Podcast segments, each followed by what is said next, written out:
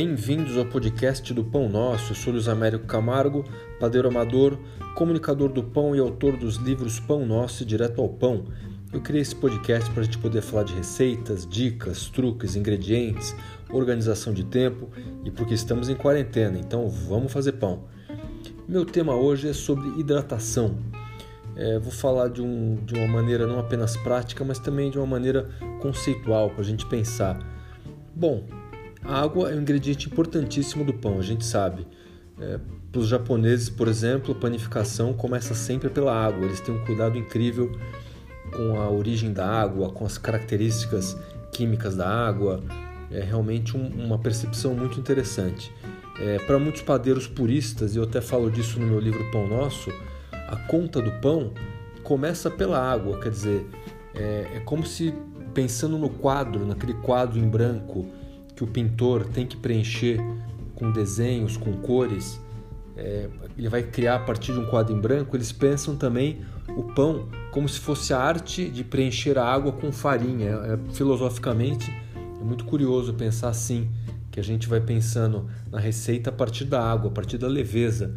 A gente tem pães clássicos, por exemplo, como a ciabatta, que é um pão que nasceu nos anos 80, muita gente fala que a origem dele é medieval tal pode até ter uma inspiração, mas ele nasceu nos anos 80 no Vêneto, na Itália. E tinha realmente essa questão de você usar bastante água, de você fazer um pão bem hidratado, que ficaria mais leve, mas que também seria um bom negócio, porque você gastaria menos farinha, você faria um pão com um volume interessante, com bom sabor, mas usando bastante água. Então a água é fundamental, a gente tem que tomar cuidado é, com, com presença de cloro, a gente tem que tomar cuidado com temperatura, ele é importantíssimo. Mas precisa cuidado também para não tratar a hidratação, quer dizer, a quantidade de água dentro da receita em relação à farinha, como se fosse aí um mistério, como se fosse um, um tabu. É, tem uma grande padeira aqui de São Paulo, que é a Isa Tavares.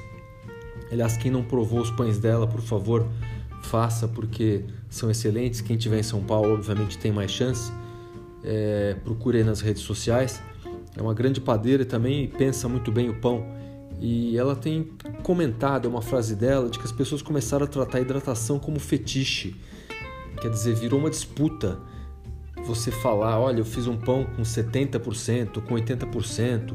É uma rivalidade e uma vaidade, vamos dizer assim, que não levam muito a nada porque o importante é você ver o que é mais adequado para aquela receita.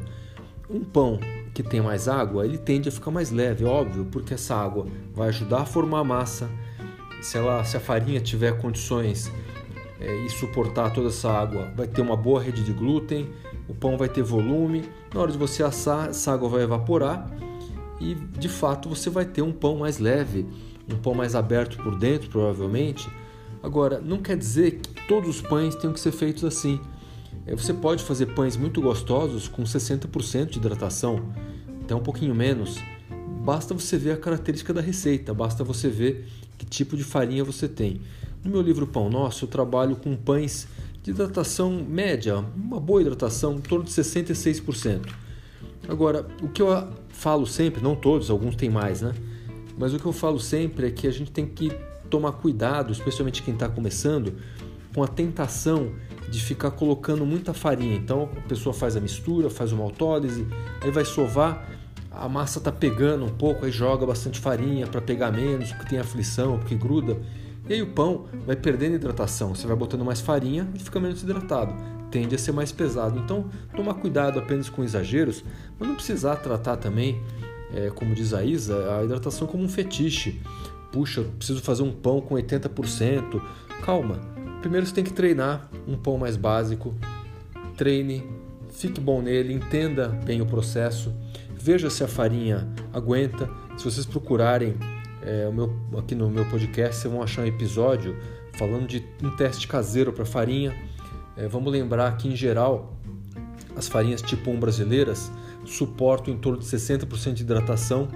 Então, se você pegar uma, uma massa uma, uma quantidade de farinha, 1 kg, colocar até 60%, a massa vai ser tranquila de trabalhar. Se você colocar mais, não quer dizer que você não vai fazer pão. Eu, por exemplo, faço pães com hidratação mais alta usando farinha tipo 1.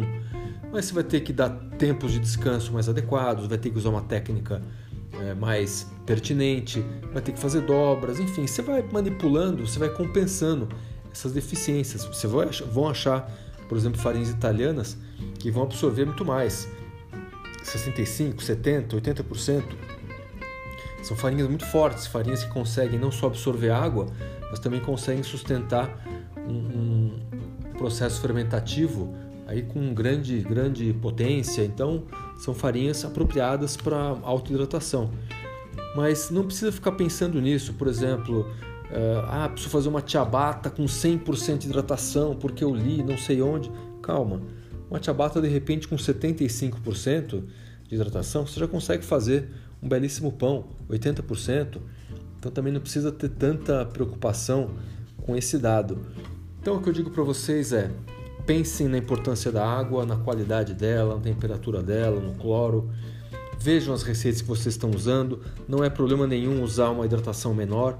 E eu, eu por exemplo, gosto, já expliquei também aqui no podcast, quando eu tenho receitas menos hidratadas, eu gosto de fazer a sova e deixar a, o pão crescendo na primeira fermentação, repousando ali direitinho, boleio bem, deixo repousando.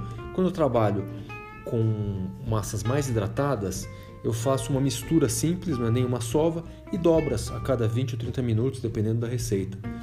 Então é são percepções que eu tenho. Quando a gente tem, como o glúten ele é formado pela água, pelo tempo, pela ação mecânica, sova ou dobra, então se eu tenho mais água, o que, que eu faço?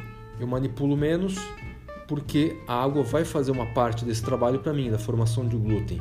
Se eu estou com uma massa um pouquinho mais seca, um pouquinho menos hidratada, aí a ação mecânica vai ser mais importante, a sova. Isso é um jeito que eu, que eu defino, mas também não é uma verdade absoluta, vocês vão ver outros autores e outras pesquisas. E, mas vocês podem pensar por aí que eu acho que vai funcionar em casa. Então não precisa se preocupar se o seu pão não está com 80% de hidratação. Vocês podem fazer pães maravilhosos com 66%, vocês podem fazer pães mais simples para um lanche com 60%. E aí vocês vão subindo, vão trabalhando com isso conforme a, a, necessidade, conforme a curiosidade de vocês, conforme a expertise de vocês.